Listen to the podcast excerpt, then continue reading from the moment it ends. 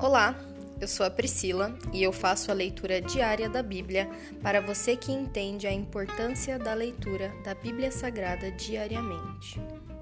Que Deus esteja com todos.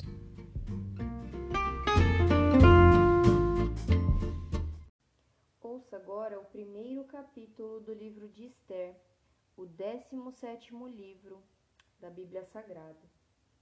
O banquete do rei.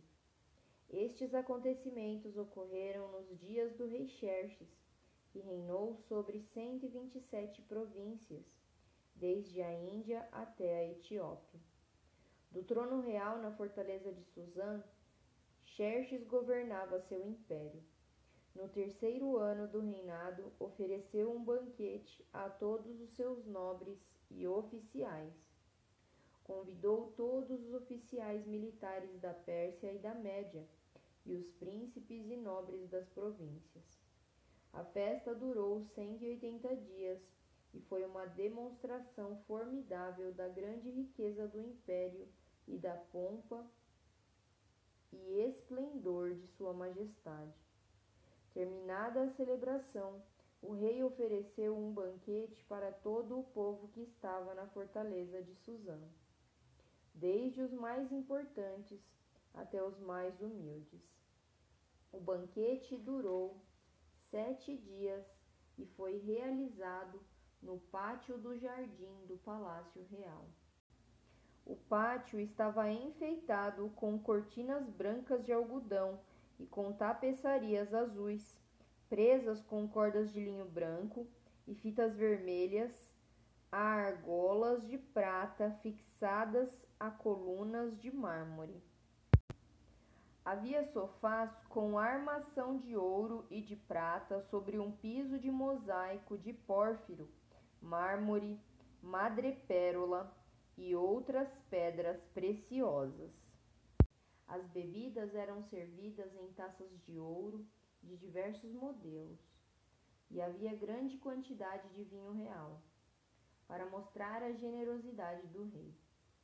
Por ordem do rei, podia-se beber à vontade pois ele havia instruído os oficiais de seu palácio a servirem quanto vinho cada convidado quisesse. Na mesma ocasião, a rainha Vaste ofereceu um banquete para as mulheres no palácio do rei Xerxes. A rainha Vaste é deposta.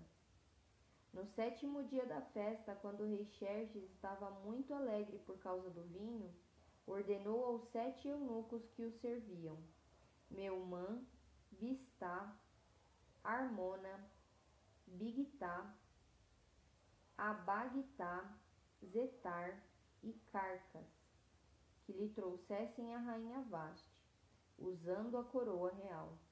Ele queria que os nobres e os demais convidados contemplassem sua beleza, pois era uma mulher muito bonita. Mas quando transmitiram a ordem do rei à rainha Vaste, ela se recusou a ir.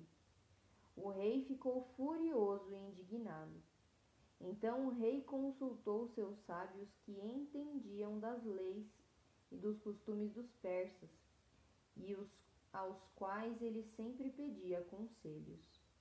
Seus nomes eram Carcena, Setar, Adimata, Tarsis, Meres, Marcena e, Mecu, e Memucan sete nobres da Pérsia e da Média. Tinham acesso direto ao rei e ocupavam os cargos mais altos do império. O que se deve fazer com a rainha Vaste? perguntou o rei. De acordo com a lei, qual é o castigo para uma rainha que se recusa a obedecer às ordens do rei transmitidas pelos eunucos? Memucan respondeu ao rei e aos nobres. A rainha Vaste ofendeu não somente o rei, mas todos os nobres e cidadãos das províncias do império. Mulheres de toda parte começarão a desprezar o marido quando souberem que a rainha Vaste se recusou a comparecer diante do rei. Antes de terminar este dia, as esposas dos nobres do rei em toda a Pérsia e a Média saberão o que a rainha fez e começarão a tratar o marido da mesma forma haverá grande desprezo e indignação sem fim. Portanto, se parecer bem ao rei, sugerimos que publique um decreto real, uma lei dos medos e dos persas que não pode ser revogada. Determinará que a rainha Vaste seja expulsa para sempre da presença do rei Xerxes e que o rei escolha outra rainha mais digna que ela. Quando o decreto for publicado em todo o vasto império do rei, maridos de toda parte, seja qual for a posição social, serão respeitados pela esposa. O conselho pareceu razoável ao rei e a seus nobres, e ele aceitou a proposta de Memucã. Enviou cartas a todas as partes do império, a cada província em sua própria escrita e língua, proclamando que todo homem devia ser o chefe de sua própria casa e ter sempre a última palavra. Encerra aqui o, o primeiro capítulo do livro de Esther. Pai, nós te damos graças pela tua palavra, por mais uma leitura, Senhor. Nós te agradecemos pela sabedoria que contém na tua palavra. A tua palavra é viva e eficaz e nos dá o discernimento, Senhor. Nós te pedimos, Senhor, enche as nossas vidas e o nosso coração da tua presença, para que nós possamos agradar ao Senhor, para que nós possamos agradar ao teu coração. Nós somos apaixonados por ti, Senhor, e nós queremos agradá-lo. Essa é a minha oração, em nome de Jesus. Amém.